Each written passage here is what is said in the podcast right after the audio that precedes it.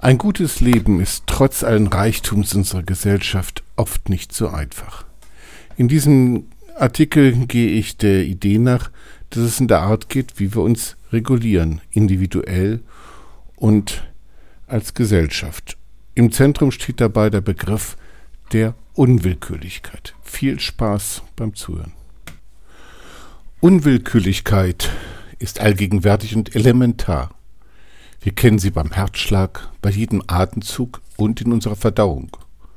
Auch unsere Gedanken gehen auf ihre unwillkürlichen Wege und die Träume fragen nicht, ob irgendeine reflektierende Instanz ihr okay gibt. All dies geschieht in einer großen Selbstverständlichkeit. Auch die besonderen Momente des Lebens kommen oft unwillkürlich daher. Wenn wir im Tanz eine besondere Verbindung spüren, wenn wir uns verlieben oder in einer peinlichen Situation rot anlaufen. All diese Momente entziehen sich einer Kontrolle. Kontrolliert verlieben. Kapitel 1. Die individuelle Ebene. Mit dieser Erfahrung die sind wir nicht allein zwischen die gesamte und lebendige Natur drückt sich. Es wäre doch wunderschön. Aus. Die unwillkürliche Art Dies ist ein nicht zu überschätzender Aspekt die eigene Lebendigkeit, Unwillkürlichkeit, anstatt ständig Menschen zu distanzieren, mit allen Lebewesen kontrollieren. Identisch. Sich identisch mit allem Leben fühlen und sich als ausdrucksstarkes Lebewesen zeigen. Das Leben wäre hingebungsvoll und offen. Diese Verlockung ruft bei mir aber auch zahlreiche Abers hervor. Mit der Kontrolle würde ich auch meine Sicherheit verlieren. Wer weiß, wie ich mich dann zeigen würde und ob das von der Umgebung akzeptiert würde. Würde ich nicht von einer peinlichen Situation in die nächste tapsen? Und überhaupt, ist das alles nicht einfach der alte Wunsch eines überforderten Erwachsenen nach der guten alten Kindheit? Und doch halte ich an der Verheißung der Unwillkürlichkeit fest. Fernab meiner Normalität wird sie dann zu einer Aussage, zu einem außergewöhnlichen Erlebnis unter besonderen Bedingungen, hier kann ich Fantasien von Hingabe, Fallen und Loslassen kultivieren. Die Unwillkürlichkeit verliert die Selbstverständlichkeit und wird zu einem Sehnsuchtsort am Rande des Lebens. Sehnsucht ist eine Strategie, mit diesem Widerspruch aus Verheißung und Angst umzugehen. Unwillkürlichkeit wird so zu etwas für außergewöhnliche Situationen oder für spielende Kinder. Sie gilt als Überbleibsel des Tierischen, von dem sich der aufgeklärte Erwachsene emanzipieren sollte. Wir sollen unsere Fähigkeit zur Reflexion nutzen, der Unwillkürlichkeit einen menschlichen Stempel aufdrücken. Verantwortungsvolle Erwachsene vertrauen sich nicht der Unwillkürlichkeit an, sondern ordnen sie. Sie präsentieren im Zentrum des Lebens ihre Art, die Unwillkürlichkeit unter Kontrolle zu kriegen. Sigmund Baumann, ein Soziologe, beschreibt diese Haltung in dem Bild des Gärtners. Der Gärtner ringt der Natur eine eigene Ordnung ab. Es gibt unzählige Arten von Gärten, aber alle richten sich gegen die Unwillkürlichkeit.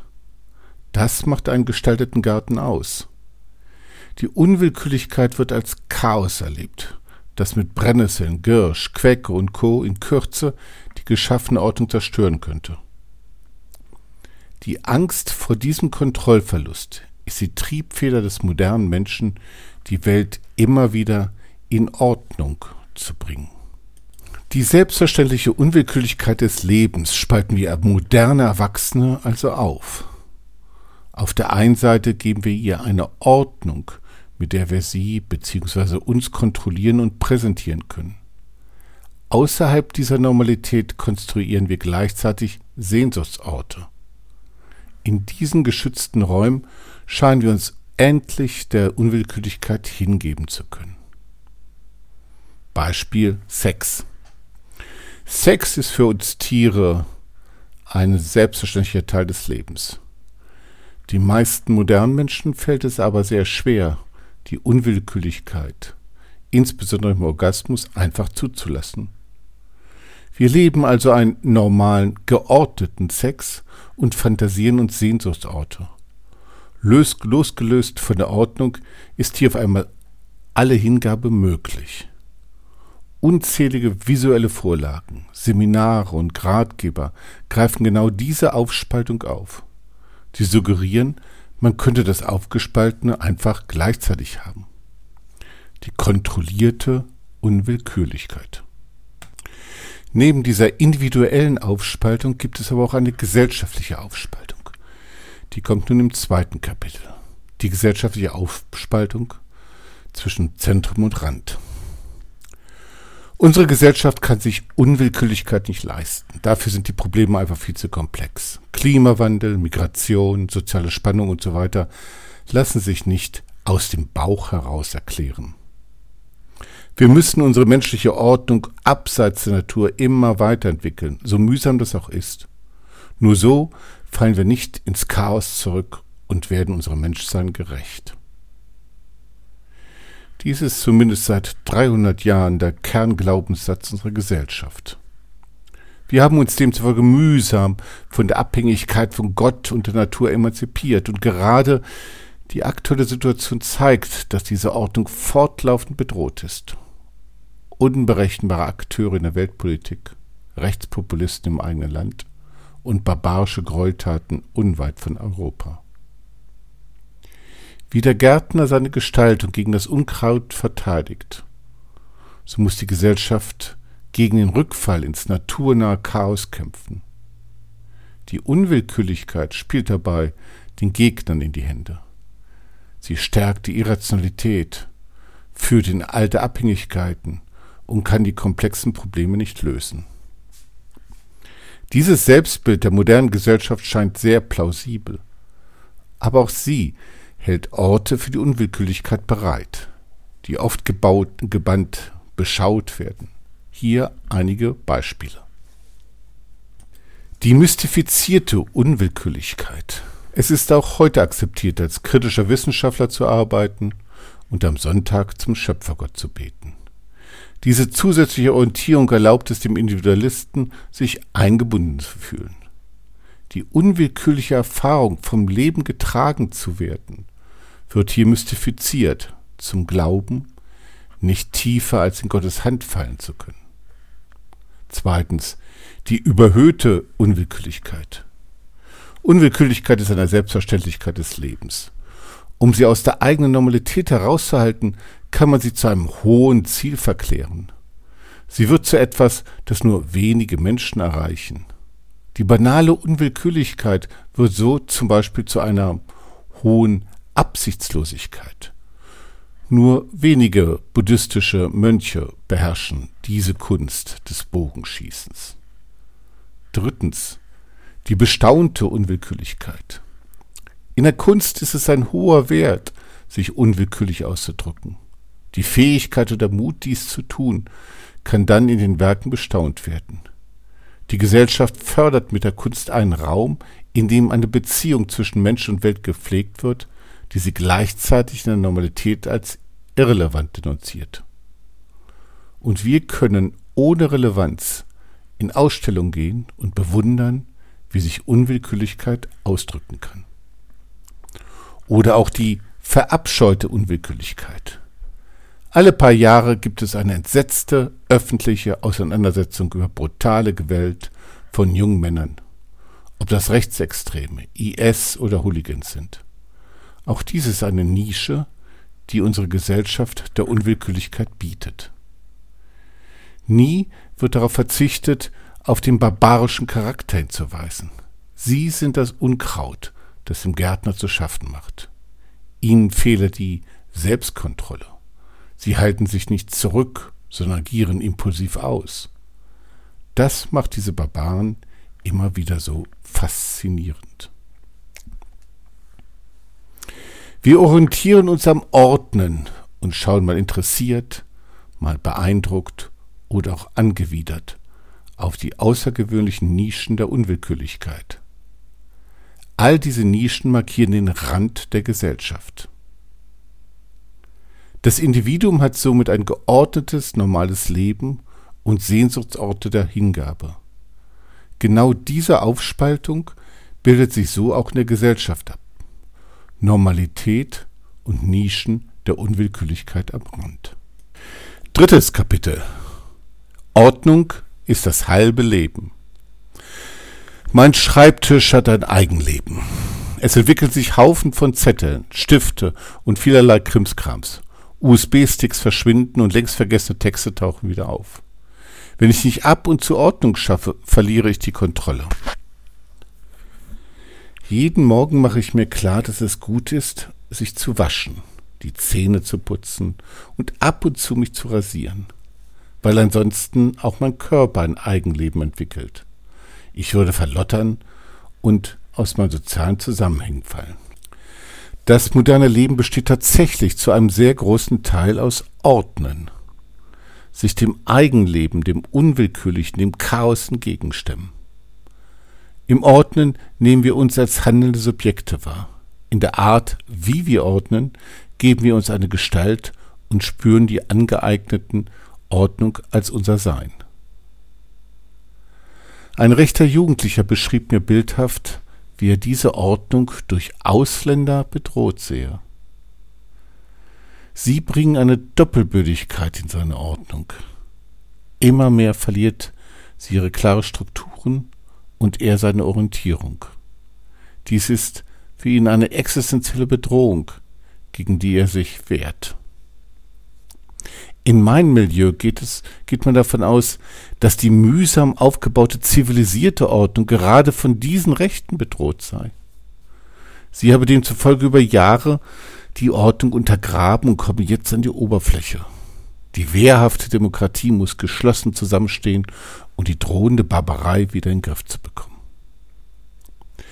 Trotz aller Unterschiede der Position sind sie sich einig in der existenziellen Angst vor dem Chaos und dem Wissen, dass man dem mit einer Stärkung der Ordnung begegnen muss. Als moderne Menschen haben wir uns aus der Abhängigkeit von Gott und Natur emanzipiert. Darum müssen wir uns fortlaufend selbst erfinden.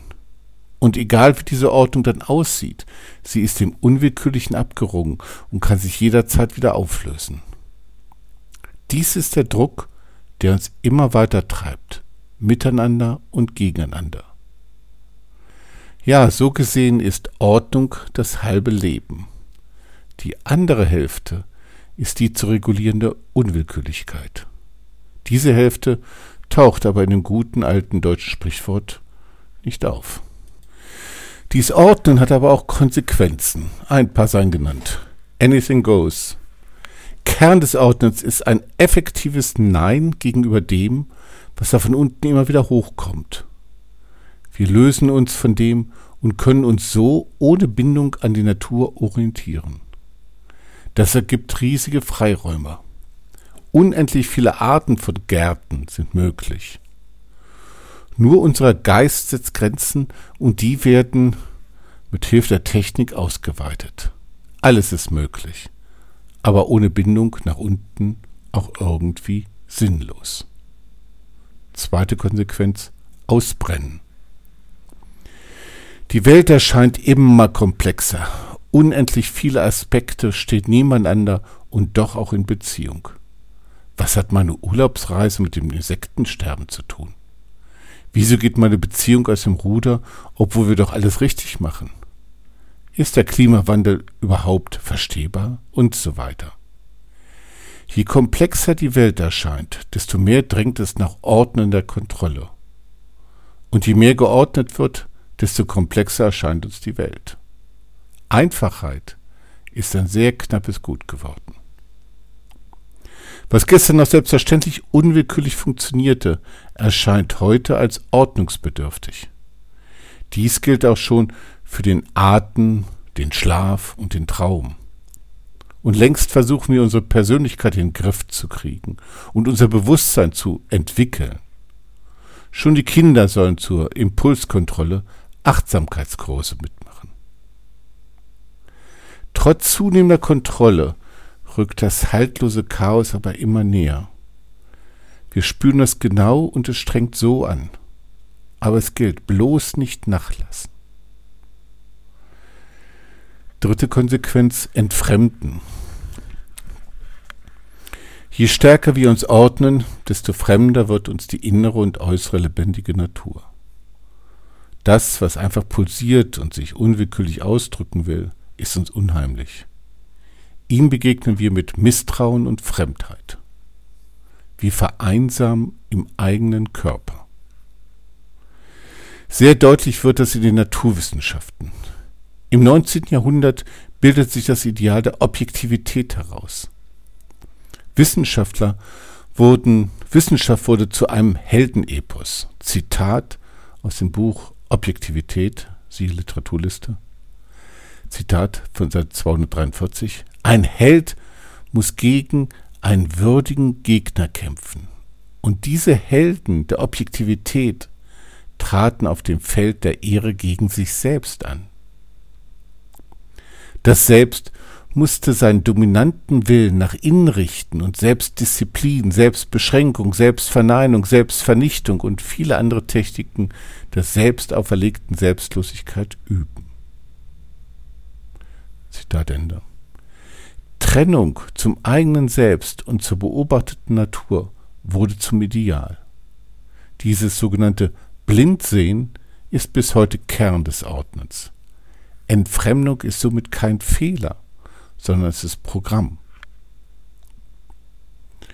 So ist auch das Ordnen selbst überfordert. Wie soll diese Regel, dieses Regelsystem, das die Unwillkürlichkeit konsequent ausgrenzt, einen Zugang zu Naturproblem bekommen? Ordnen soll etwas regeln, was ihm fremd ist, es nicht versteht. In dem vierten Kapitel nun geht es um das gute Leben.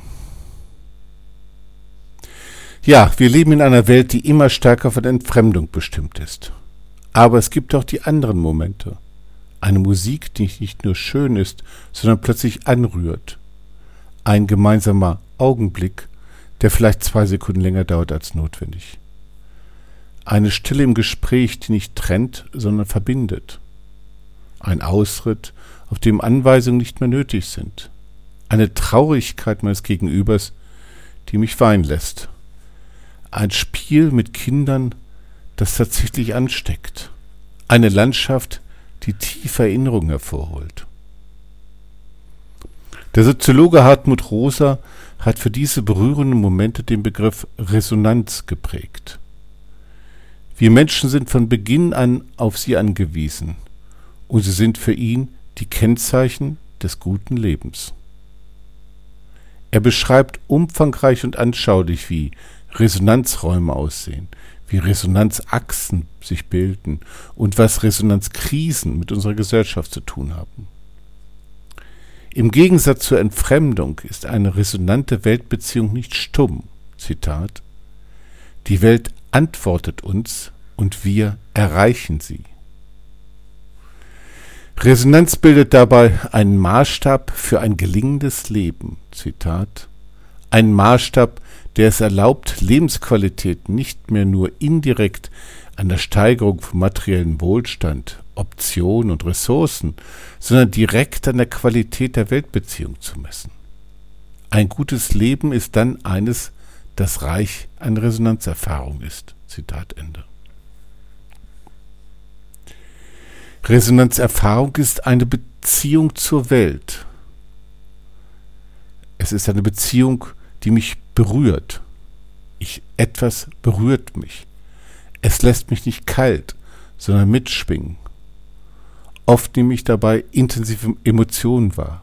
Zweiter Punkt. Ich werde gehört und bekomme eine Antwort von der Welt.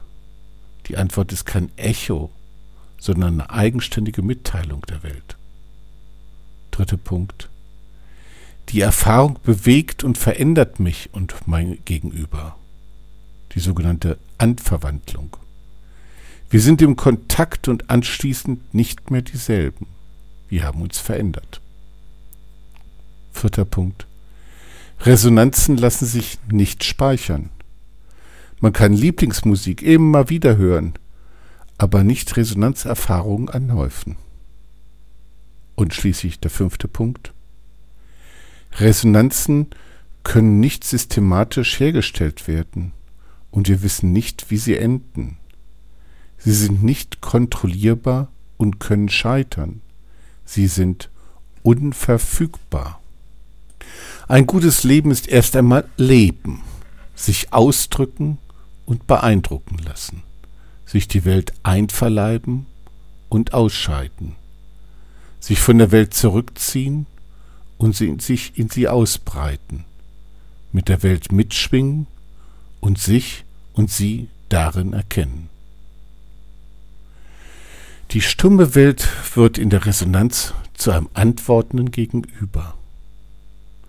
Statt der Sinnlosigkeit und Einsamkeit erleben wir uns eingebunden und verortet. Statt der sortierenden Trennung steht der Kontakt im Vordergrund. Berühren und berührt werden und sich darin wandeln. Das fünfte Kapitel heißt Das Leben regulieren. Ordnen soll immer mehr Welt verfügbar machen. Resonanzbeziehungen sind aber nicht verfügbar. Sie werden daher als unreguliert auftretende Vorkommnisse wahrgenommen und widersprechen per se der Ordnung. Ein seltsamer Widerspruch. Das Hauptmerkmal eines guten Lebens hat in der von uns regulierten Welt keinen Platz und kommt an den Rand. Aber schon der Herzschlag zeigt, dass unverfügbar nicht unreguliert heißt. Das Herz entzieht sich dem Modus der ordnenden Kontrolle, aber es schlägt unwillkürlich und sehr regelmäßig. Die Unwillkürlichkeit ist die Regulierung des Unverfügbaren. Beispiel Tanz. Beim Tanzen kann ich ordnend regulieren. Ich kann meine Impulse in Schach halten, mir jeden Schritt überlegen und ausführen.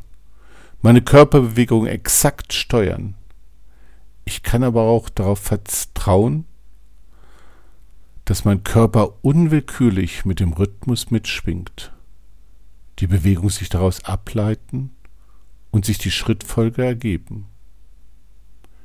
So bietet sich die Chance von der Musik und meinen Mitmenschen im Tanz berührt zu werden und zu berühren, in Resonanz zu treten.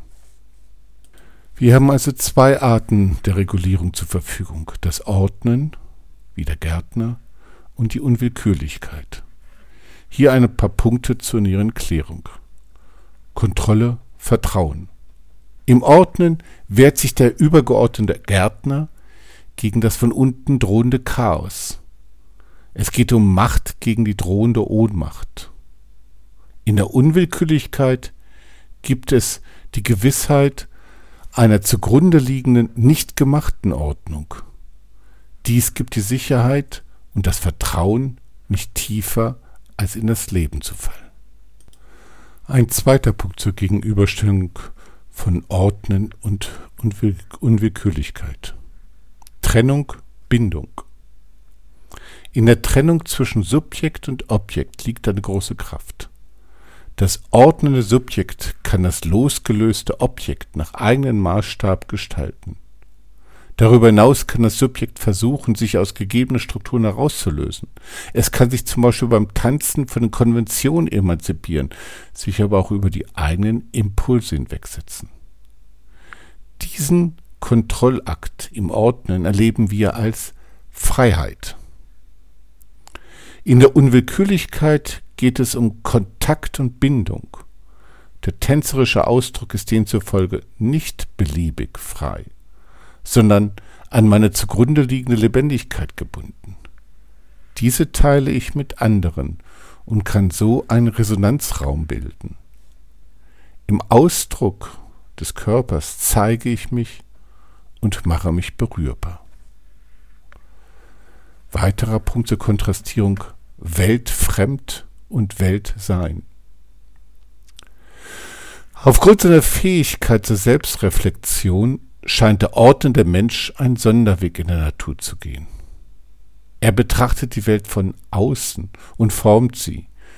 Er kann sie nur aus dieser Sonderposition her denken, und die Welt steht ihm somit fremd gegenüber.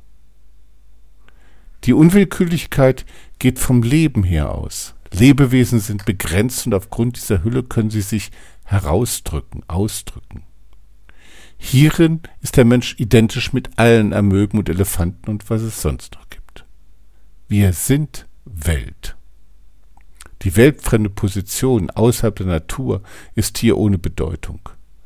Alle Variationen des Lebens bis hin zur Kognition und Selbstreflexion sind Ausdruck eines Evolutionsprozesses. Weiterer Punkt Herrschaft, Selbstregulierung. Beim Ordnen geht es um Hierarchie und Macht. Dem Gehirn wird dabei eine besondere Bedeutung zugeschrieben. Diese kann aber auch zum Beispiel an Computer übergeben werden. Unwillkürlichkeit beschreibt die Selbstregulierung von Lebewesen. Nur Tote können dem Regelwerk der Unwillkürlichkeit entgehen. Weiterer Punkt Einfachheit, Komplexität. Im Ordnen wird alles in Faktoren zerlegt und kausal verbunden. Probleme können so gezielt angegangen werden. Je weniger Faktoren es gibt, desto besser klappt diese Regulierung. Das menschliche Gehirn als sehr komplexes Organ wäre für einen Ordnengärtner eine völlige Überforderung. In der Unwillkürlichkeit kennen sich die unterschiedlichen Anteile über den Bezug zur zugrunde liegenden Identität. Entwicklung und Regulierung von komplexen Gebilden, wie eben zum Beispiel dem Gehirn, ist hier kein Problem. Progressiv konservativ. Mit jedem Ordnungsschritt gibt es eine neue Trennlinien und neue Spalten, durch die das Chaos eindringen kann. Treibende Kraft ist die Hoffnung, dass ein neues Ordnen die Spannung endlich löst.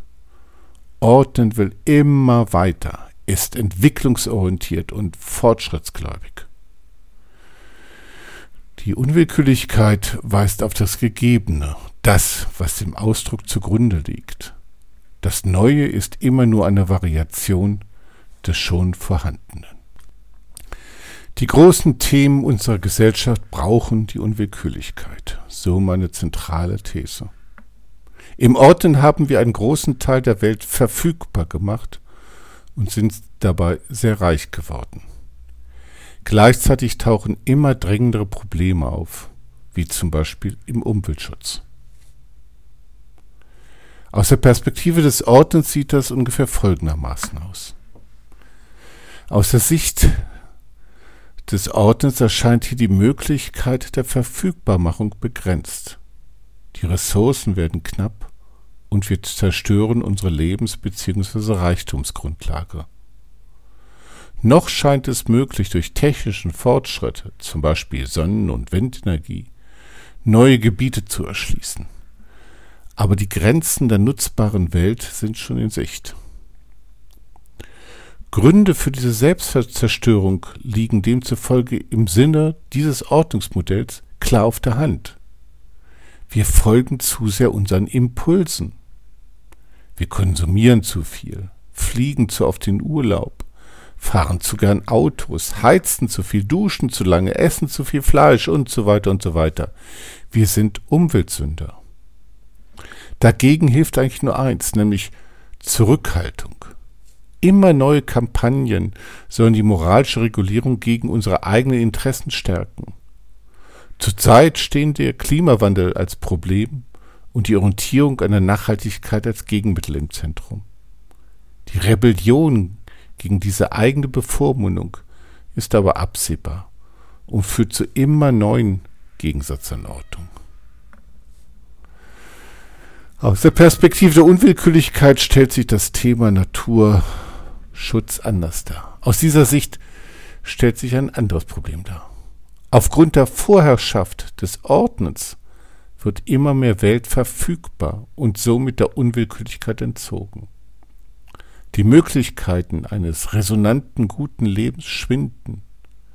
Die Menschen verlieren den Kontakt zur inneren und äußeren Natur. Naturzerstörung bedeutet hier vor allem der Verlust und das Verstummen der Resonanzpartner. Der stumme Frühling. Wir verlieren fortlaufend Lebensqualität. Die Menschen leiden unter der Einsamkeit und Sinnlosigkeit und suchen immer neue Wege, die fehlende Bindung zu ersetzen. Naturschutz ist hier ein egoistisches Interesse an unverfügbaren Resonanzpartnern für ein gutes Leben. Daraus folgt, wie oben beschrieben, kennen wir beide Arten der Regulation. Aber in den letzten Jahrhunderten wurde die Unwillkürlichkeit immer stärker an den Rand gedrängt. Das muss sich ändern. Nur so können wir die wichtigen Themen unserer Zeit konstruktiv angehen und dem guten Leben Raum geben.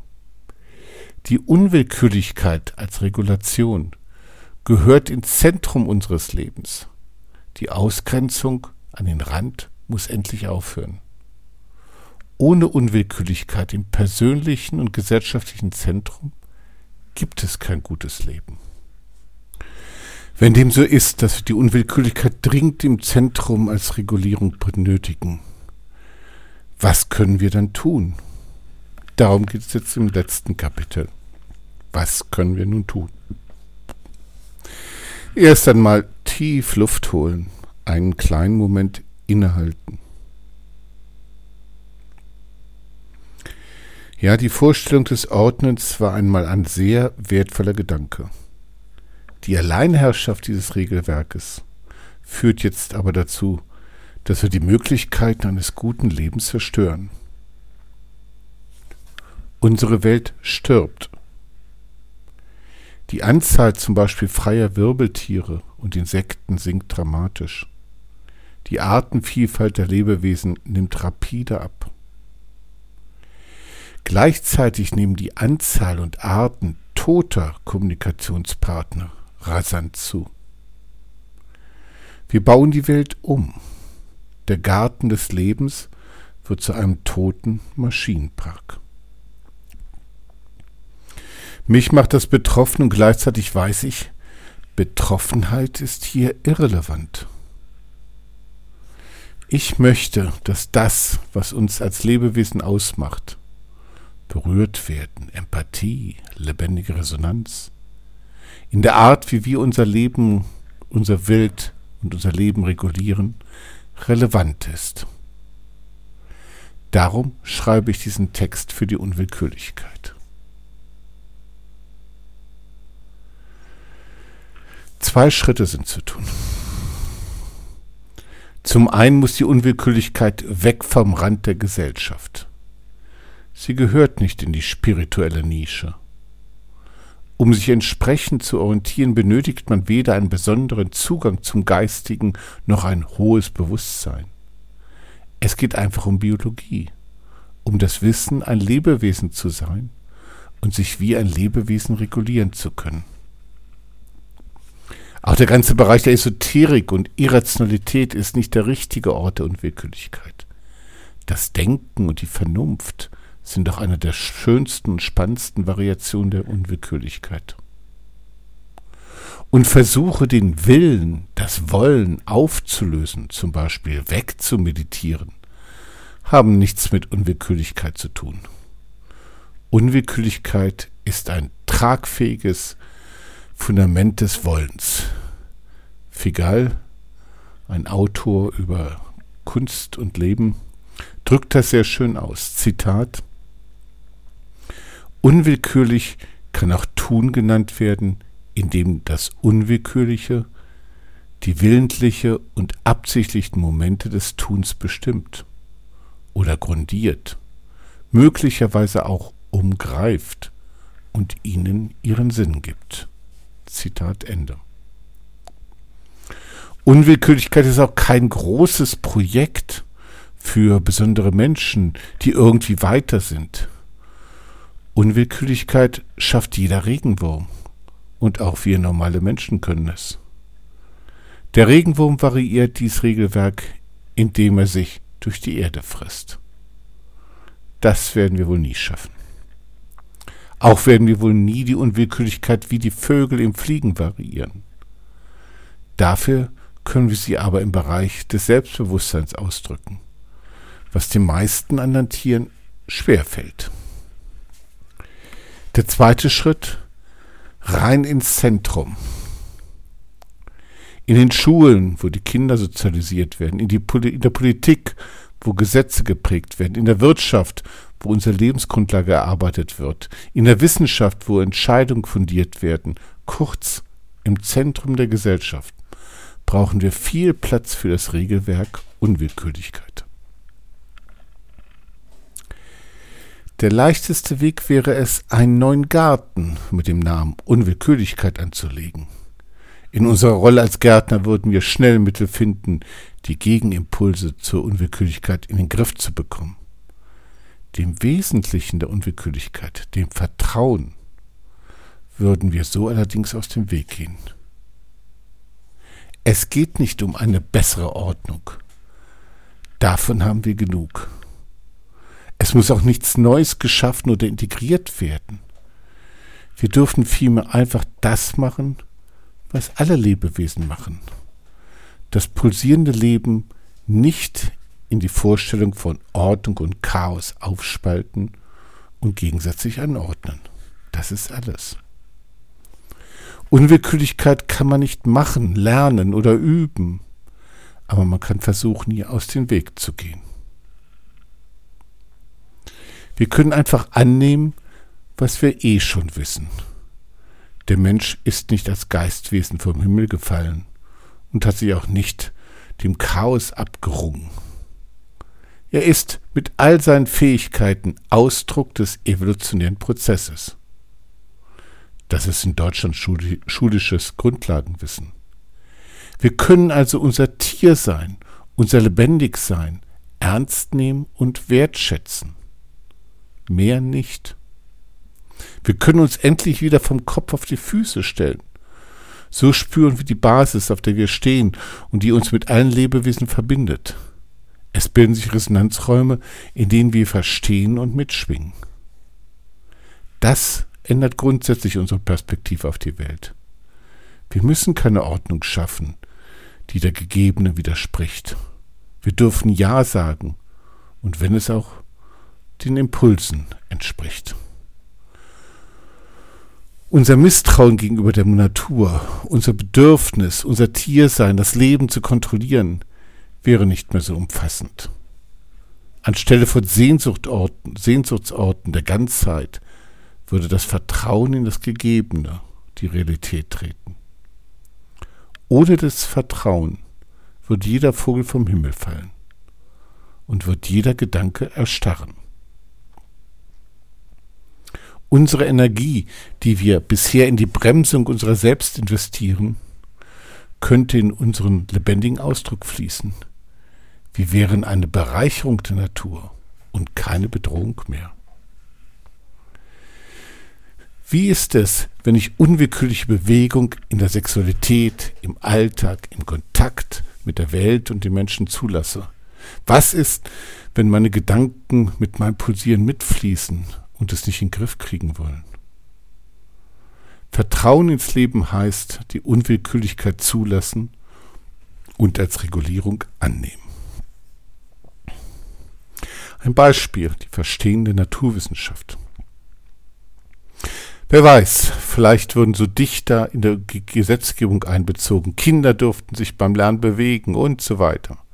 Mir besonders wichtig ist aber die Wissensproduktion für unsere Welt. Die ordnende Naturwissenschaft ist mit ihrer abstinenten Haltung und Maschinenlogik Ursache-Wirkung schon lange überfordert. Sie könnte so einen verstehenden Zugang zur Natur entwickeln. Ähnlich wie in den Sozialwissenschaften gemeinsame Sinnwelten erforscht werden, könnte man hier in Resonanzräume anderer Lebewesen eintreten. Naturforschung, die auf Kontakt basiert, die verstehen will, in der sich die Forscherinnen berühren lassen, würde eine ganz neue Qualität von Wissen ermöglichen. Eigentlich ist alles sehr einfach.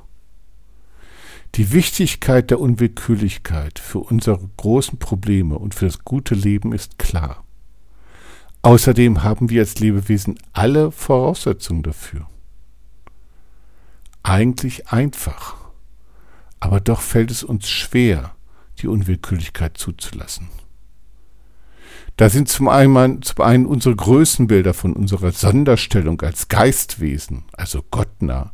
Und jetzt sollen wir wieder zu unserer Tiernähe stehen? Außerdem ist da noch unsere Angst vor dem Unwillkürlichen, das wir als haltlos erleben. Es fällt uns viel leichter, uns an Regeln der toten Maschinen zu halten, als den lebendigen, lebendigen Pulsieren zu vertrauen. Selbst wenn wir wollen oder sollen, ist selten leicht die unwillkürliche Konvulsion, zum Beispiel beim Sex, zuzulassen. Schon 1933 schrieb Wilhelm Reich die Orientierung am maschinellen und gleichzeitige Ablehnung des Tierseins als eine Grundlage des Faschismus, schrieb er. Zitat Der sogenannte Kulturmensch wurde tatsächlich eckig, maschinell, ohne Spontanität. Das heißt, er entwickelte sich zu einem Automaten und zu einer Hirnmaschine. Er glaubte also nicht bloß, dass er wie eine Maschine funktioniert, sondern er funktioniert tatsächlich automatisch, mechanisch, maschinell. Zitat Ende von 1933. Dies schrieb er Jahrzehnte bevor deutlich wurde, wie sehr wir uns anstrengen, mit dem Computer kompatibel zu werden. Wir sind unbewandert im Vertrauen ins Leben. Es ist für uns nicht leicht, unwillkürliche Bewegungen im Körper und Geist als solche zu erkennen, zuzulassen und anzunehmen. Wir müssen nicht Unwillkürlichkeit üben, aber uns unser Ja-Abers anschauen und mit den Ängsten umgehen lernen. Hier liegen für mich die wichtigen persönlichen und gesellschaftlichen Baustellen. Das Zulassen der Unwillkürlichkeit ist mir viel wichtiger als irgendeine Bewusstseinsentwicklung. Das Leben kommt gut ohne hohe Bewusstseinsstufen aus. Aber ohne Unwillkürlichkeit verdorren wir zu einem öden Maschinenpark. Ende. Im Blog ist dieser Text noch ergänzt durch zahlreiche Fotos, Grafiken und weiteren kleinen Zitaten. Hinzu kommt natürlich die Literaturliste, weitere Fußnoten und so weiter. Hier kann auch gerne, sehr gerne sogar, diskutiert werden. Sie finden den Blog-Eintrag unter ingo-dietrich.de slash Unwillkürlichkeit minus das minus Gute minus Leben. Unwillkürlichkeit mit UE und Dietrich in der Mitte mit D.